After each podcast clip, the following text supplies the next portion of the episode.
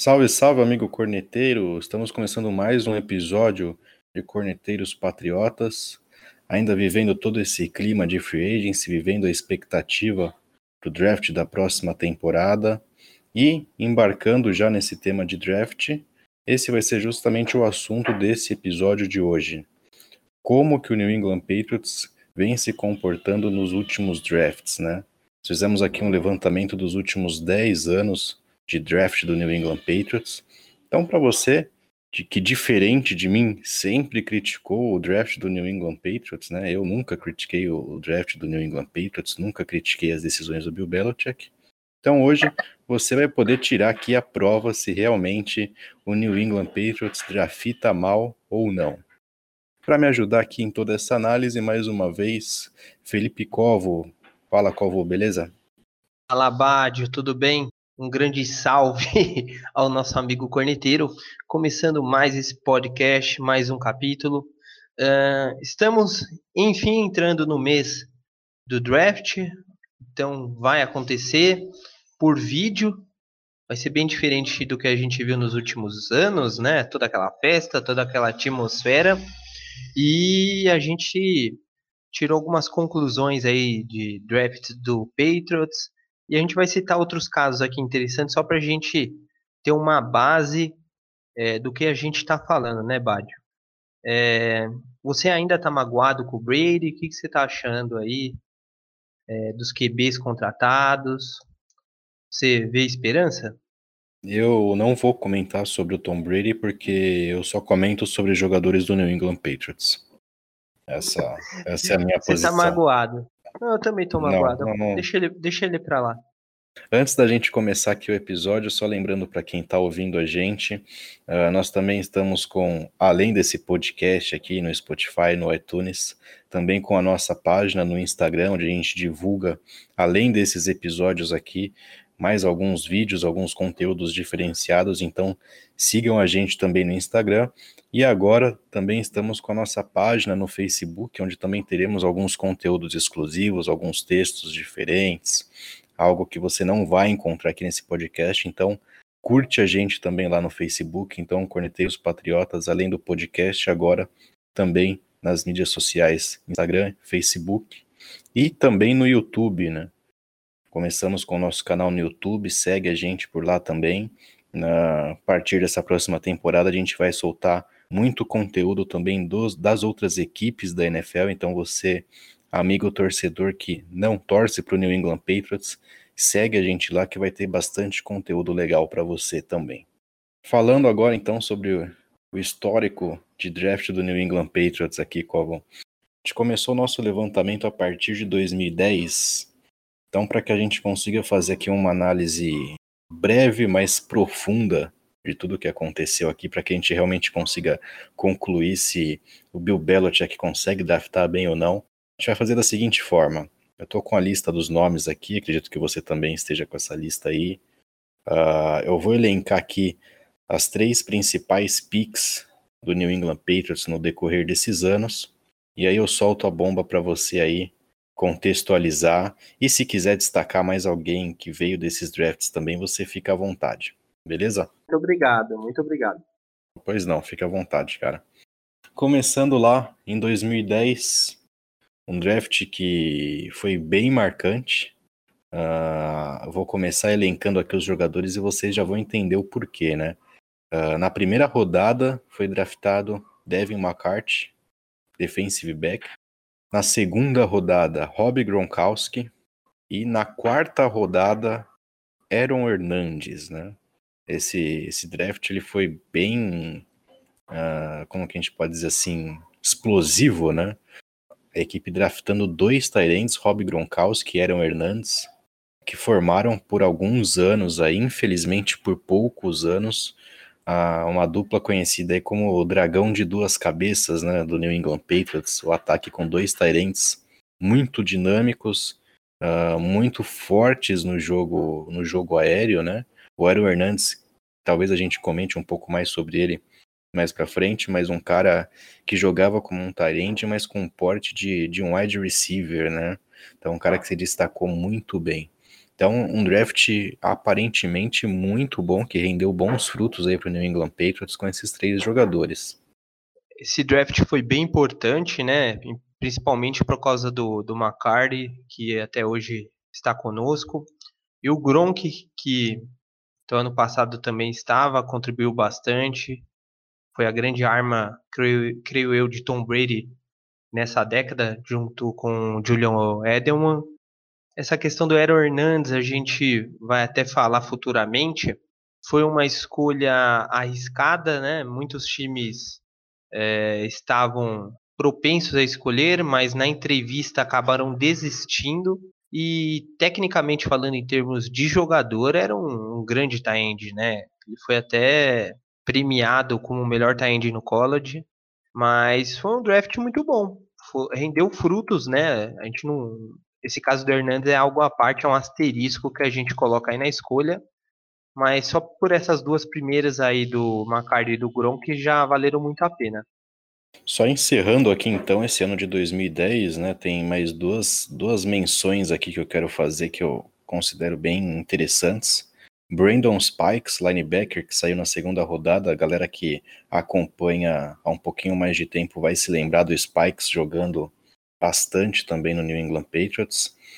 E o Mesco, né, que foi o Panther antes do Allen, né, que também ficou alguns, alguns aninhos no Patriots também. Então, acho que uh, fazendo uma análise geral aqui, um ano bem positivo de draft para o New England Patriots, né. Passando para 2011, primeira rodada, Nate Solder, uh, Shane Vereen, Steven Ridley, dois running backs. Eu vou adicionar mais um aqui, o Marcus Cannon, também outro tackle que foi draftado nesse ano. Mais aqui quatro jogadores que foram bem aproveitados ao longo do tempo em New England, além do Ryan Mallet, né, que foi o reserva do, do Tom Brady por bons anos aí, não, não conseguiu engrenar na NFL, mas tem aqui o seu ponto de destaque também nesse draft, né? Então, mais um ano com alguns nomes bem conhecidos, né, Col? Excelente. Não, foi, foram boas escolhas também. É, até mudando um pouco nossa visão, né? A gente vai acabar falando sobre isso no final. Mas é, o Vereen eu gostava muito do running back, eu gostava muito dele, um cara bem parecido com o White, né? Mesma função ali, um, running back que recebe muito espaço. O Nate Solder, que ficou até a temporada retrasada com a gente, né? Na última assinou com o New York Giants. Eu lembro que eu comecei a acompanhar a equipe mais ou menos por esses anos aqui. O trio era o Shane Vereen, o Steven Ridley e não sei se você vai se lembrar do Danny Woodhead, cabeça sim, de sim, madeira, uma... né? é, o pessoal chamava de madeirinha, né, na transmissão. É, eu gostava muito dele, cara. Mas sim. o Ridley, cara, eu nunca perdoei o Ridley pelo fumble que ele sofreu na final da AFC contra o Baltimore Ravens. Tipo, o jogo tava bem perdido já, mas ainda tinha ali uma esperança. Aí o, esse puto desse Ridley vai lá e toma um fumble ridículo. O Ravens pega a bola, vence o jogo e vai pro Super Bowl para acabar se sagrando campeão em cima dos Niners, né? Mas, uh, de novo, mais um ano recheado de, de nomes conhecidos aqui, 2011, né? Então, pulando para 2012, olha que, que draft interessante, cara. É, tivemos menos jogadores draftados, esse ano foram apenas sete, mas o Patriots teve duas escolhas de primeira rodada. Na primeira delas, Chandler Jones, e na segunda, ainda na primeira rodada, o Donta Hightower, né? Além disso, ainda teve o Nate Ebner, que também figura aí na equipe, principalmente nas equipes especiais até hoje, né? Mas três nomes aqui, principalmente esses dois, né? Duas grandes escolhas na primeira rodada que o Patriots fez. Chandler Jones, que para mim até hoje é um dos maiores pass rushers da, da, da, NFL. Jogou muito no New England Patriots. Eu digo que talvez Joga depois da ainda, né? saída. Né? ainda joga, mas eu diria que depois da saída dele, eu não me lembro de um pass rush tão tão bom assim, para ser bem direto no New England Patriots, quanto o Chandler Jones. Eu não, não, não me lembro de nenhum DL mais uh, brilhando tanto quanto o Chandler Jones. Pode falar do, do Trey Flowers, mas o Trey, Trey, Flowers era um cara bem operário ali no meio da linha. O Chandler Jones não, ele era um, um pass rush que, que forçava muito por fora, lembrando um pouco até o, o próprio Von Miller, né? Era um cara que eu gosto bastante até hoje, sinto muita falta dele no, nos Patriots. Destacar o Nate Ebner também, né? Ficou um tempinho aí atuando principalmente no special team, né? Então, um jogador bem importante, foi draftado na sexta rodada, né? Então, é, acabaram acrescentando também no, no trabalho da equipe como um todo. O Donta Hightower até hoje, né? É, lógico que fisicamente não é o mesmo jogador de antes, mas o Chandler Jones era um, é um cara especial, né? É, realmente, eu não sei como é, os contratos, como foi gerenciado isso em termos de elenco, mas foi uma grande perda por parte do Patriots. É, eu lembro até hoje daquela meiuca ali com com o Jared Mayo, o Donta Hightower e o, e o Spikes ali fechando a meiuca da defesa ali na linha de linebackers, né? Era o tempo que a gente era feliz e não sabia, né? Porque eu acho que esse ano a coisa vai ficar um pouquinho mais feia, né? Mas avançando agora para 2013, cara. Olha só, tem alguns nomes bem interessantes aqui também. 2013 nós não tivemos a uh, escolha de primeira rodada. Nossa primeira escolha foi na segunda rodada e olha só quem veio, Jamie Collins, cara que estava até essa última temporada no Patriots, saiu, voltou, agora saiu de novo. Mais dois nomes aqui bem interessantes, Logan Ryan e Duron Harmon na terceira rodada. E depois eu completo que tem mais dois nomes que eu queria cornetar aqui, mas eu vou deixar você fazer a sua análise aqui desse ano antes da, das minhas cornetadas. Ah, não, eu faço questão que você cornete, falar do Jamie Collins, porque como o Chandler Jones também foi um jogador que saiu da equipe um tempinho depois, voltou agora só para mais um ano, né, com o Patriots, mas para você ver a importância que era levada, segundo ano seguido, a primeira escolha alguém da defesa, e principalmente atuando ali no pass rush, né, a, o front seven, fortalecendo aquela parte da, da, da equipe. E se você levar em consideração as escolhas do, desses pelo, pelo menos três anos aí que você está falando, três, quatro anos, as primeiras escolhas são de defensores, né? Ali na, principalmente nos últimos dois, vai, que 2011 teve dois running backs, mas os últimos dois, para não te falar aí que 2012 foi praticamente só a última escolha que foi um receiver, 2013 massivamente também com jogadores de defesa, só com dois receivers também sendo draftados aí, que eu sei que um deles você vai cornetar, né? então, cara, na verdade, eu vou cornetar os dois, mas eu vou contextualizar a corneta aqui, né? Uh, 2000, esse ano foi um ano bem, talvez, algo próximo do que a gente está prestes a viver nesse ano de 2020 aqui, uma reconstrução, né? Porque o Patriots vinha da derrota no Super Bowl pro, pro New York Giants. Depois, no ano seguinte, ele veio de uma derrota na final da, da conferência pro Baltimore Ravens, né? E aí a gente chega nesse ano aqui de 2013. Eu me lembro que foi um ano de reconstrução total, principalmente do ataque, né? Foi o ano da saída do, do Wes Welker e culminou na, na seguinte pergunta, né? Quem que comandaria esse ataque do Patriots junto com o Tom Brady com a saída do Wes Welker, né? Que era o, o chaveirinho do Brady, né? O, o BFF do Brady lá e tal. E é, é o Julian então... Edelman de antes, né? Exatamente, o Edelman aquele não era ninguém. Essa é a, perto do que ele é hoje, ele não era ninguém aqui nesse ano de 2013. E aí eu, eu lembro da, da chegada aqui do, do Aaron Dobson, do Josh Boyce, e tem mais um cara que chegou aqui como o free agent, que, que é o Kendron Tompkins, né? E, cara, que corpo horrível de wide receivers, né? Veio também o Danny Amendola, mas o Amendola não jogou absolutamente nada no primeiro ano dele. Então, e foi aí que o Edelman começou a, a crescer na equipe, porque diante de tanta gente ruim que tinha nesse corpo de wide receivers aqui, o Dobson, cara, pro Dobson ser um wide receiver, acho que falta ele morrer e nascer de novo umas três vezes. Boyce também, absolutamente nada. O Tompkins, fora aquele TD no, no Game Winning Drive contra o, o New Orleans Saints, não sei se você lembra desse jogo, mas foi um puta jogo marcante também. Não fez absolutamente nada no, no na equipe, né? A gente chegou na final de conferência para jogar lá em Denver, lá com uma mão na frente outra atrás, e o Peyton Manning comendo a gente o jogo inteiro, né? Então, deixo aqui a minha cornetada para essa equipe de não. 2013 faz todo sentido. Inclusive, foi aí que começaram as brincadeiras em termos de pegar qualquer gente, qualquer pessoa que estava passando na rua e jogar de receiver no Patriots, que o Tom Brady ia dar um jeito de chegar na final da conferência com qualquer um que tivesse ali, né? Então não tinha opções, ficava improvisando até, se não me recordo, teve jogo que não tinha receiver suficiente, né? Então ficava cansativo, foi um ano bem bem complicado, não foi? Foi, foi. O que, que, que você tem aí dos outras equipes em 2013, cara? Para você ter uma ideia, 2013, eu, o comparativo é bom até você ter mencionado. Eu estou levando em consideração outras quatro equipes aqui do DFC, que eu vou falar lá na frente. Broncos, Chiefs, Ravens e Steelers, que são as principais na minha avaliação nesses últimos 10 anos.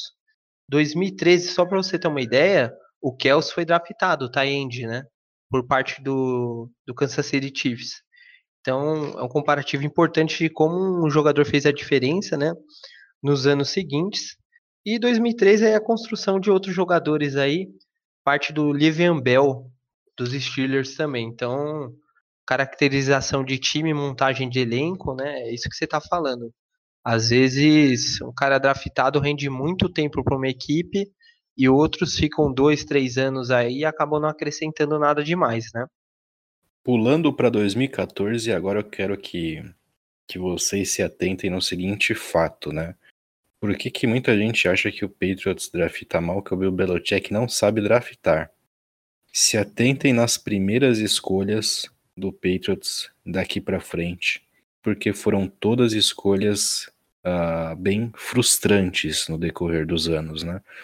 A gente vai ver que bons nomes saíram desses drafts, Porém, as primeiras escolhas elas deixaram totalmente a desejar de 2014 para cá. Então, a primeira escolha de 2014 foi o Dominic Easley, jogador de linha defensiva, né? um cara que não vingou no Patriots.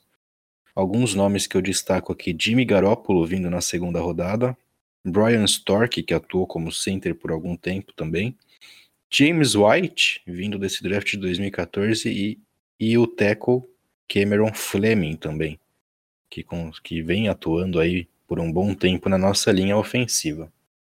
E essa linha ofensiva, né, Badio, é, a gente tem que levar em consideração o seguinte: muitos times se dedicam a pegar bons OLs na, na, nessas escolhas porque fazem diferença, obviamente, para o ataque. É um ponto chave em qualquer ataque. Tem que ter uma boa OL.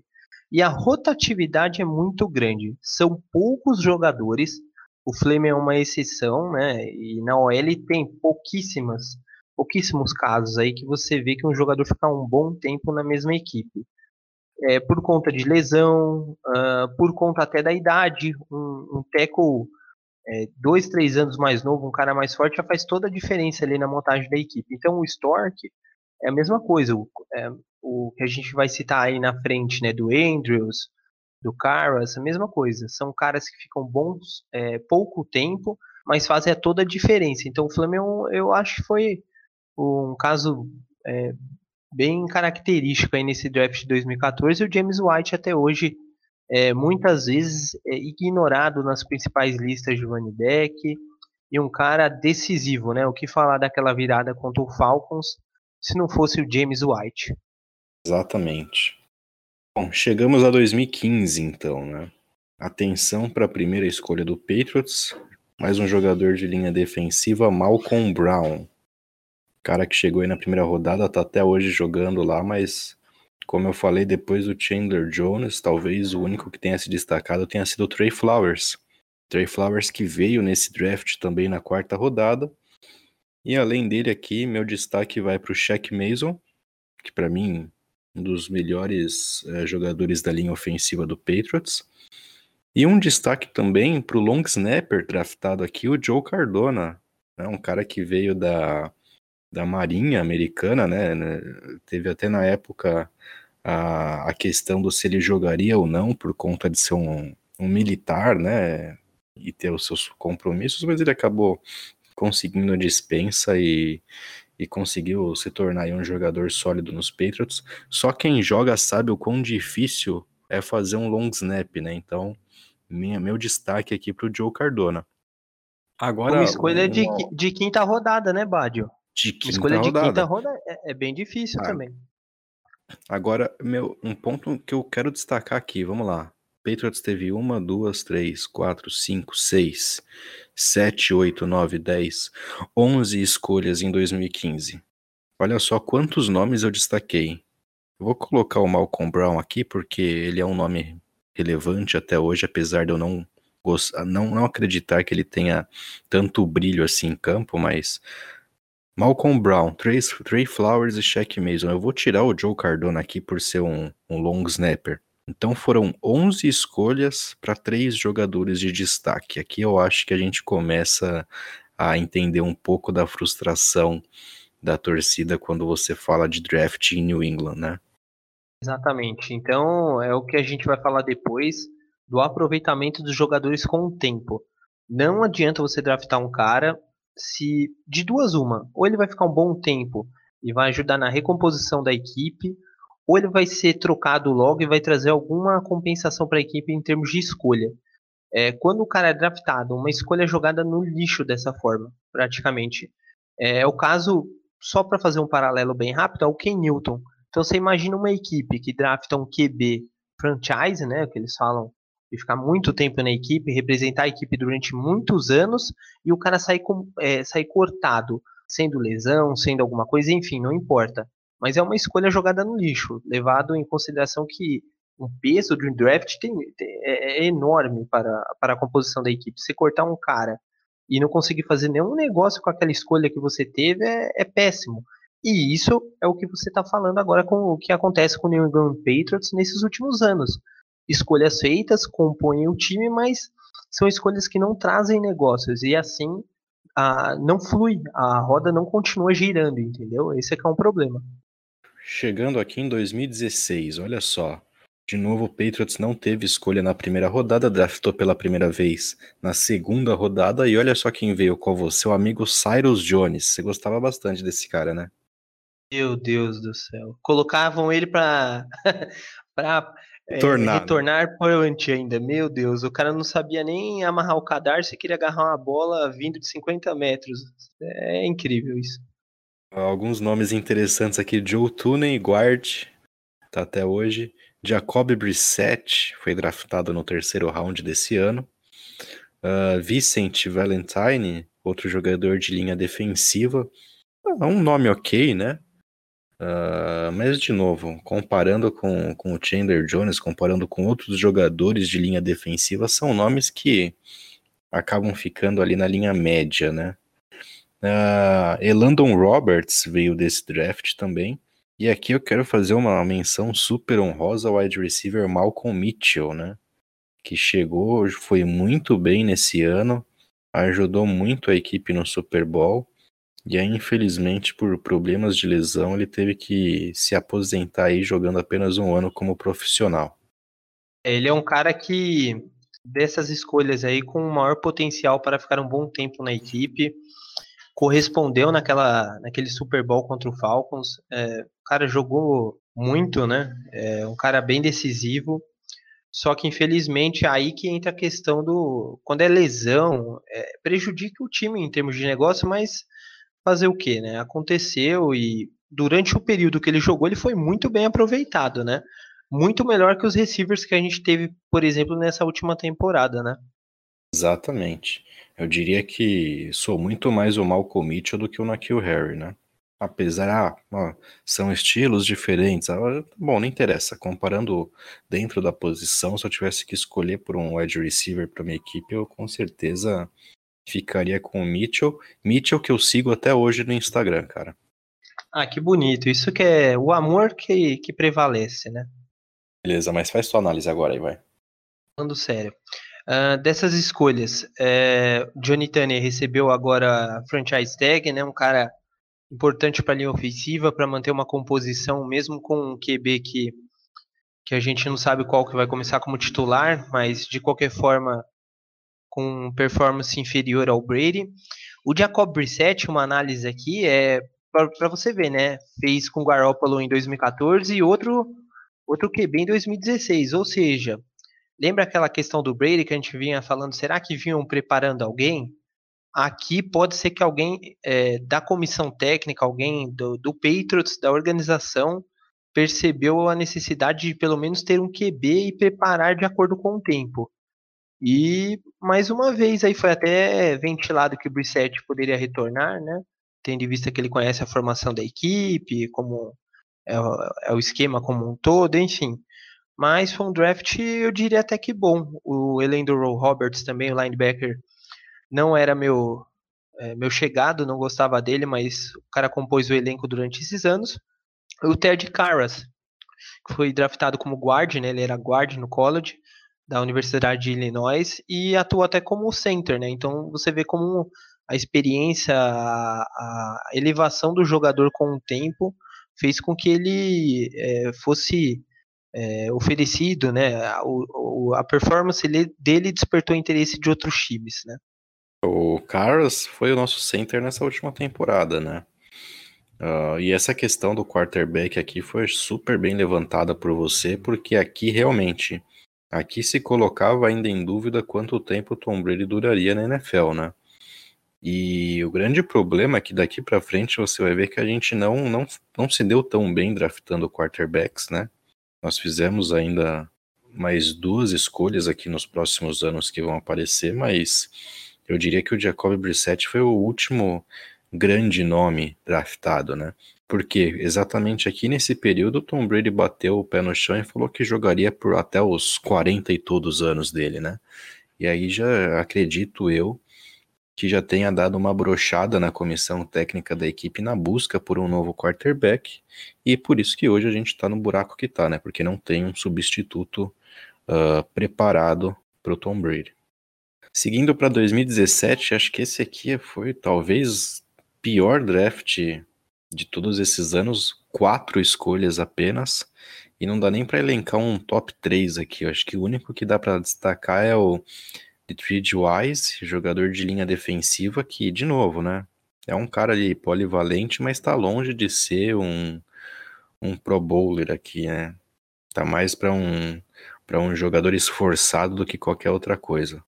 Então, por mim, poderia até pular. Esse draft foi ridículo eu lembro que na oportunidade eu até fiquei bem contente, assim, falei, pô, será que vai dar certo? Derek Rivers, tal, a gente precisa de um DL, um cara assim, outro tackle, tal, Antônio Garcia, mas, cara, foi decepcionante. Eu, eu não tenho nenhum, nada para falar do Patriots nesse mesmo ano.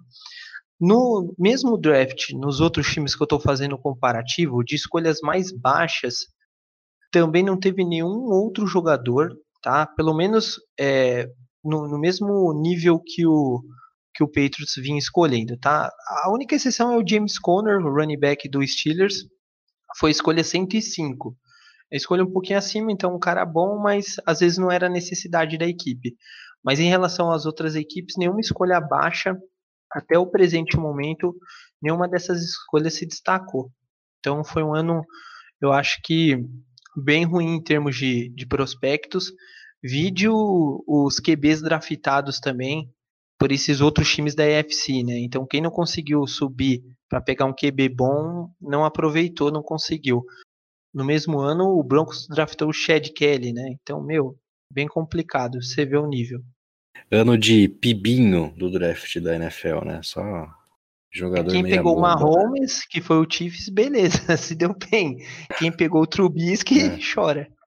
Ah, e mesmo o Conor, né? O Conor foi draftado em 2017, pô, o cara levou o quê? Uns dois anos, quase três anos aqui para conseguir alguma relevância na liga, né?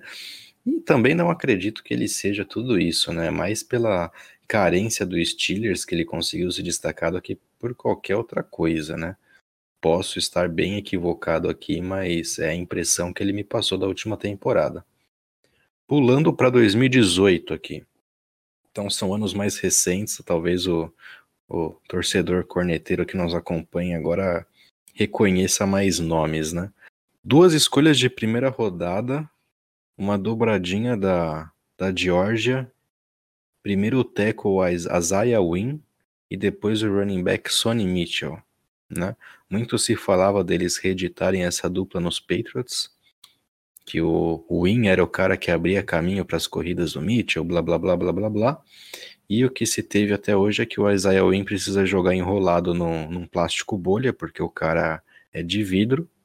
E o Sonny Michel conseguiu aí nos levar para a conquista do Super Bowl, conseguiu uma temporada de rookie muito sólida, indo na contramão de muito rookie dos Patriots, né? Não me lembro de um, de um rookie que tenha tido tanto destaque assim nesses últimos anos como o Sonny Mitchell teve nessa temporada de 2018-2019. Mais alguns nomes draftados aqui. Javon Bentley, esse aqui é a eterna promessa até hoje ali no, no corpo de linebackers. Braxton Berrios, né? Que foi um cara que chegou como um novo Edelman e, cara, não vou nem perder meu tempo mais falando dele. E o Danny Etlin, né, como quarterback, uma puta de uma mentira também, chegou para ser o novo Jimmy Garoppolo e se tornou um, um, grande porcaria aqui, já foi chutado e tudo mais.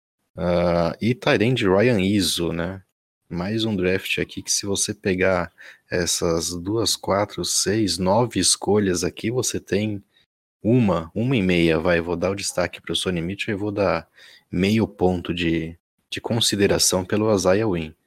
É, esse draft, o Sonny Mitchell não tem nem o que falar. Eu acho que vai render bons frutos ainda pra, pra, para o Patriots. O Isaiah Wynn não tem o que falar por conta das lesões, né? Cara que até hoje só participou de oito jogos. Uh, o Bentley como linebacker, eu acho que é a minha grande decepção. Nossa, eu fico muito espantado como ele foi decepcionante e não evoluiu, não assumiu o papel dele na equipe. O Ryan Izzo também é o mesmo caso, as lesões, né, vem atrapalhando bastante. E o Braxton Berrios, que ah, inclusive já está no New York Jets, né? Então, mais um receiver que a gente não aproveitou e foi embora. E, cara, eu preciso fazer um, um, um destaque muito importante em relação aos outros quatro times que eu, que eu comparando. Todos os outros ficaram parecidos com a gente. Assim, eu acho que a gente até tá na vantagem em termos de 2018 por causa do Sonny Mitchell, mas sempre teve um ou dois se destacaram, os outros ainda não, não evoluíram bastante, com exceção do Baltimore Ravens.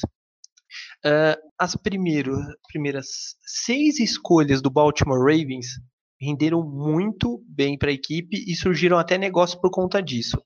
A primeira escolha do, do Ravens naquele ano foi o Hirsch, o Taend, que agora foi, foi trocado. A segunda foi o Lamar Jackson. O terceiro foi Orlando Brown, que é o, o Teco a quarta escolha, olha um tie-end aí, a gente precisando, o Mark Andrews, que inclusive foi o principal tie-end também, um dos principais, né, nesse último ano, foi muito bem.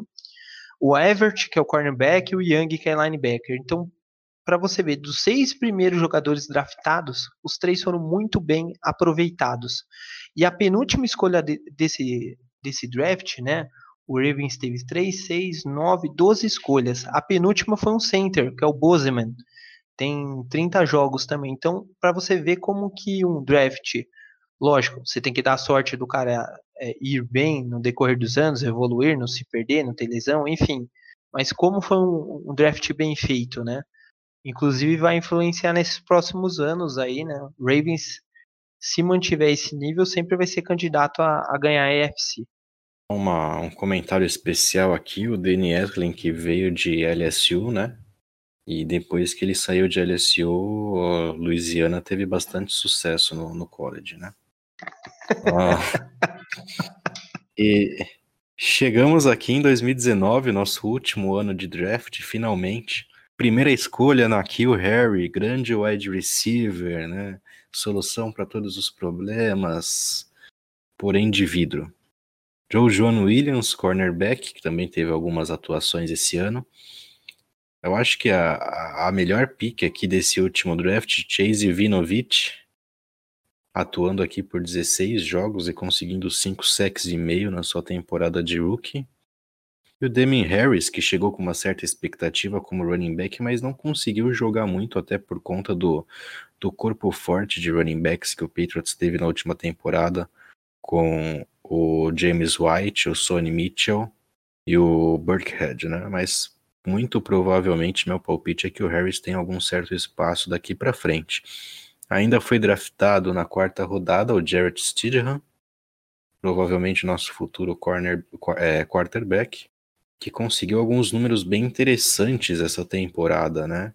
Ele teve quatro tentativas de passe, dois passes completos e uma interceptação retornada para pick six.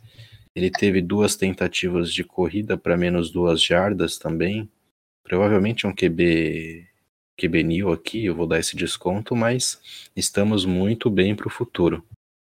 É, não tenho o que falar, mas ele vai ser o nosso QB. Eu não vejo talvez o Warrior nos primeiros jogos. O Chase Winovich é, foi muito bem, eu acho que é, um, é, o futuro do time. Mas falar do Panther também, né? O Jake Bailey também.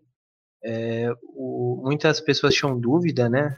Sobre a saída do Ryan e no final as coisas acabaram dando certo. É um belo Panther, vai ficar um bom tempo com a gente. Agora o restante dos jogadores não, não tem nem o que comentar, né? Cara que o Inovich mesmo, um cara atuando só em terceiras descidas ali, no special team, uma coisa ou outra, ele até que foi mediano, mas eu acho que agora ele vai ter um papel mais importante. O Harry, meu Deus do céu, não tem o que falar. É, vamos aguardar. A gente espera que, da mesma forma que a gente pega no passado e analisa os, os 10 anos, e ver que os caras renderam depois de, de um tempinho, que aconteça o mesmo, né? Esses jogadores pegam experiência, entrem no esquema do, do Bill Belichick e eles evoluam. Só aproveitando esse seu comentário sobre os Panthers, né? O Allen, é, é por incrível que pareça, ele era um dos meus jogadores favoritos, o Panther, né? Eu, para mim, ele era um dos melhores Panthers da NFL.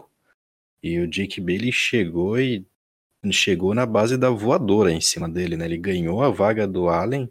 Já, já haviam tido algumas outras disputas em anos anteriores e o Allen conseguiu sobreviver a todas, mas com o Jake Bailey ele não teve a menor chance. O Bailey que começou a chutar também os kickoffs do Patriots nesse ano, então um cara que conseguia atuar em mais de, um, de uma situação e um cara que chegou chutando muito bem, né, com bons números nos punts. Uh, provavelmente vai render aí bons frutos para o futuro do Patriots, sim, né? E na real, o Allen ele só saiu da equipe porque também ficou muito caro, né? Se, eu não me engano, ele estava chegando a, ao ponto de renovação e tudo mais, ninguém vai botar dinheiro num Panther, né? Essa é a grande realidade. Agora, uma outra observação sobre o Nakil Harry, eu eu sou, como você bem sabe, né, qual eu sou bem ativo nas mídias sociais da, dos jogadores do, do Patriots e tal. E eu fui bem xingado no final da temporada, assim, pelos americanos, porque eu queria cornetar o Nakil Harry. E a galera lá é meio dividida sobre isso, né? A galera lá é um pouquinho mais, vamos dizer assim, ponderada.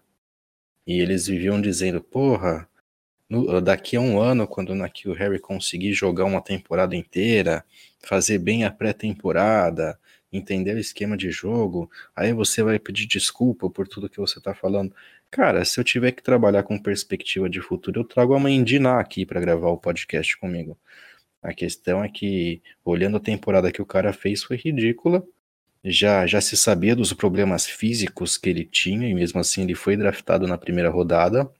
Uh, a gente já elencou aqui pelo menos uns três wide receivers que saíram depois dele e que fizeram temporadas infinitamente melhores que a do Nakil Harry. Então essa história de que ele jogou meia temporada aqui é muleta, cara, muleta para manco. E esse cara vai ter que provar muita coisa, tá postando muita foto no Instagram, mas jogar que é bom, até agora eu não vi nada. Eu, eu, eu sou positivo, eu creio que, que tudo pode acontecer e que ele volte a, atuar e venha jogar bem. Mas, de maneira geral, isso. Não tem muito o que falar desses últimos draftados, porque a gente tem essa perspectiva que os caras vão render de acordo com o tempo, né? Só um último comentário sobre o Nakil Harry, né? Uma coisa que gera muita frustração nele é porque ele era um cara com. Ele é um cara de um porte físico bem avantajado. E culminou aqui na chegada dele e na saída do Gronkowski. Então, muito se falou de que o Nakil Harry poderia substituir essa ameaça em jogo vertical, em jogo físico, e poderia substituir o Gronkowski nesse gap que se abriu na equipe do Patriots, né? E a única coisa que ele conseguiu substituir o Gronkowski foi no departamento médico, né? Acho que essa que foi a principal frustração. Tanto que, só para a gente finalizar a parte do draft, Bad, é, se você jogar qualquer mock draft aí, porque agora é época, né? Esse último mês, o pessoal gosta de cada um dar sua opinião sobre os drafts, esse tipo de coisa, é, de quem serão os prospectos é, interessantes para o time e tal. E aí você vai separar basicamente as escolhas em, em, dois níveis aí. Uma de cara ajudando ali na DL, tendo em vista que a gente perdeu muito linebacker, né? Atrapalhou bastante aí, então a gente vai fortalecer o front seven. E também a tendência de draftar receivers. Então, é, muito provavelmente mais um receiver aí vai ser draftado. E dentre esses vários nomes, é, ficam falando do, é, de diversas universidades. Eu não vou dar nenhum nome porque isso vai atrapalhar, tá? isso vai atrapalhar, isso vai alterar, é, isso vai mudar, as, as, as escolhas vão, vão acontecer, pode ser até que a gente baixe mais uma vez, é histórico nosso. É, o que não vai espantar, então, de maneira geral, para não ficar citando o nome conforme eu disse, é vai vir receiver e vai vir é, é gente para fortalecer nosso front seven. São jogadores desse tipo que a gente precisa, entendeu? Basicamente fica nisso esqueçam QB. Essa é a minha visão também. Eu acho que o, o Bill não vai gastar escolha com o QB à toa. Vai ser cara da defesa e receiver. Concluindo o episódio aqui então, Calvo, de tudo isso que a gente falou de 2010 até 2019, o New England Patriots sabe draftar ou não sabe draftar? Então vamos lá, agora é a parte mais interessante dessa análise. É, é muito subjetivo a gente pegar jogadores e falar, ah, esse cara prestou, esse não prestou. Então, eu estou falando por mim. Como eu disse anteriormente, a gente tem que se basear em jogadores que renderam para a equipe de acordo com o ano, uh, um, dois, três anos, sei lá, e depois foi trocado, rendeu algum negócio, ou por mais que tenha rendido pouco tempo, é que ele foi bem, ajudou. Eu até poderia incluir nessa lista o Malcolm Mitchell que a gente falou de receiver. Ele se machucou, não ficou muito tempo, mas ganhou um Super Bowl e foi muito importante. Mas eu tive o cuidado de não incluí-lo nessa lista do Patriots. Então, de 2010 para cá, em termos de jogadores relevantes, o Patriots teve 28 jogadores, bem mais que, na verdade, bem mais não, mais que os outros, outros quatro times que eu vou citar para vocês. Então, Patriots, 28 jogadores. Broncos, 23 jogadores. Chiefs, 25 jogadores.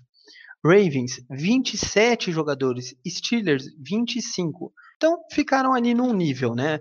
O Patriots um pouquinho a mais. Aí também não sei se entra o lado torcedor, da gente reconhecer um jogador ou outro. Até isso eu tive que ter o, o cuidado de ver o histórico de cada jogador ali, daquela lista que eu achava importante, se foi tudo isso mesmo. Desses 28, 10 realmente foram importantes, estão até hoje e trouxeram algum, algum negócio é, à equipe, foram realmente muito interessantes.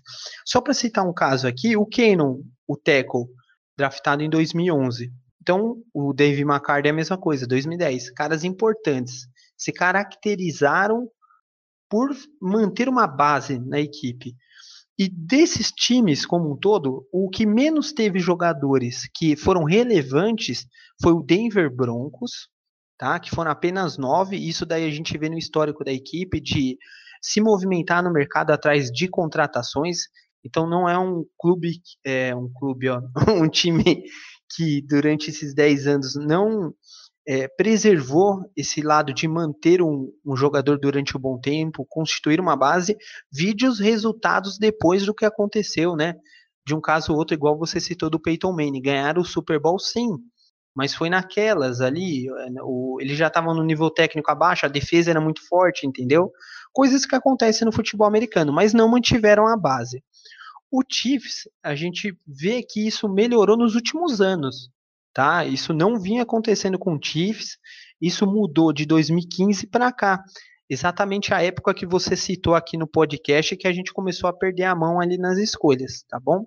Só que dos times como um todo, e aí eu tenho que calcular os 10 anos, o que mais aproveitou foram os Steelers.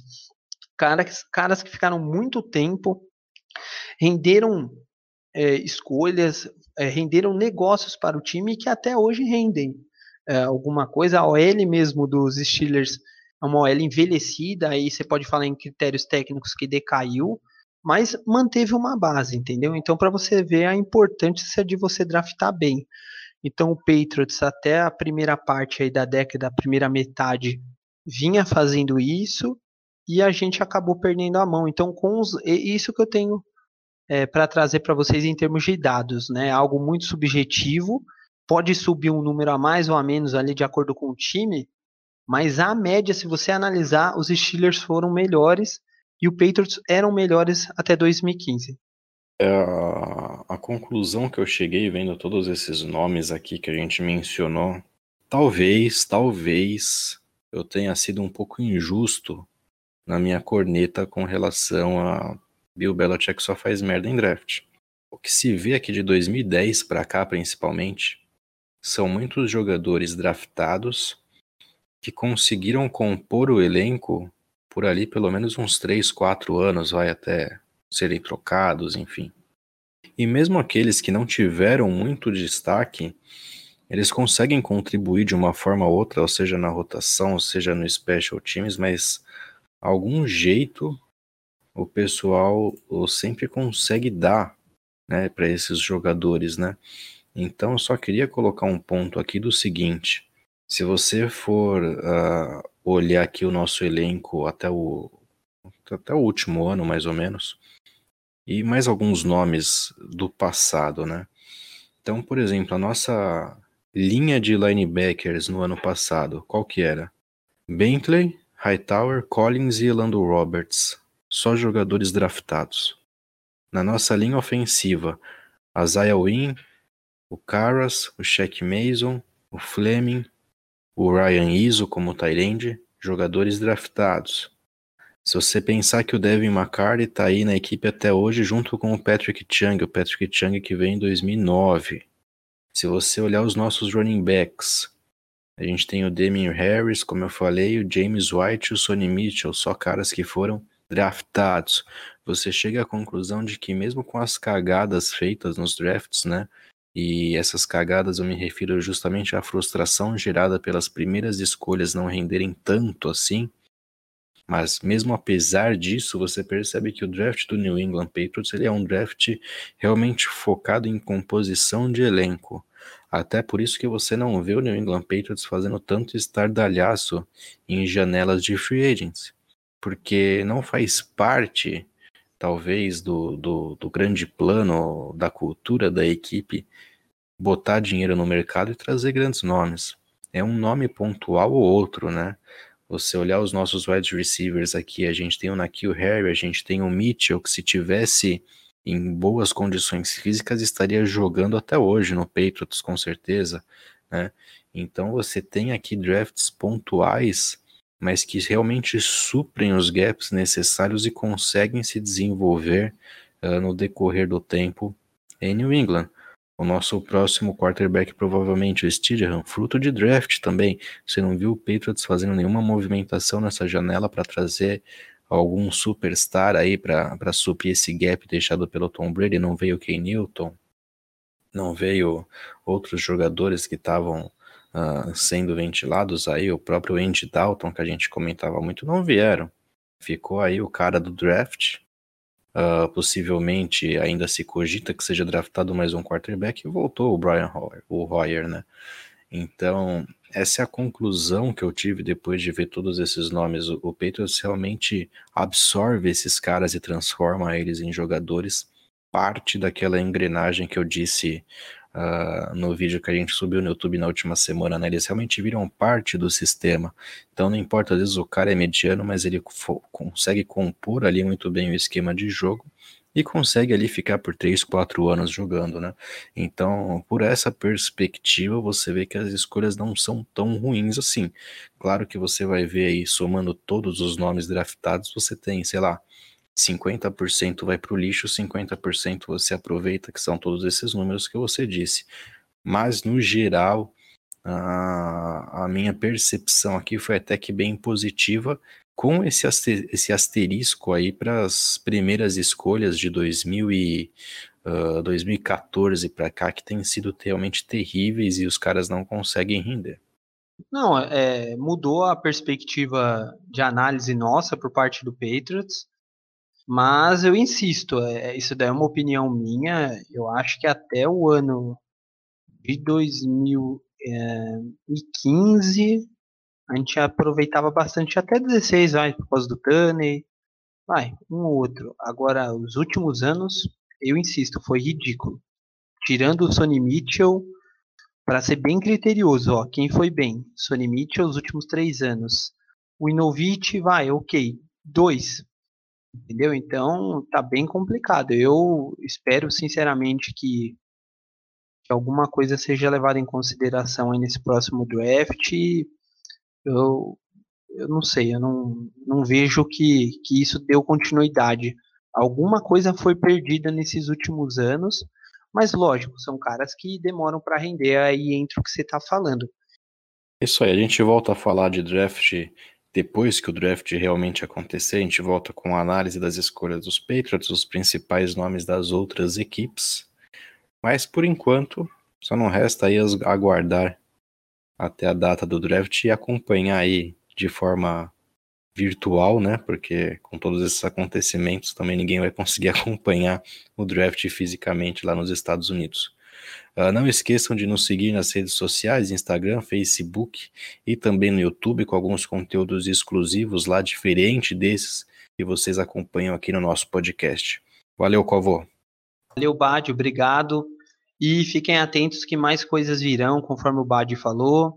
Estou fazendo uma análise lá no YouTube do, das divisões. A gente vai, vai fazendo aí, vai agradando a todo mundo aí para ninguém ficar reclamando do time. E a gente vai fazendo o melhor aí para manter a nossa página o mais, mais ativa possível, beleza? Grande abraço, até mais.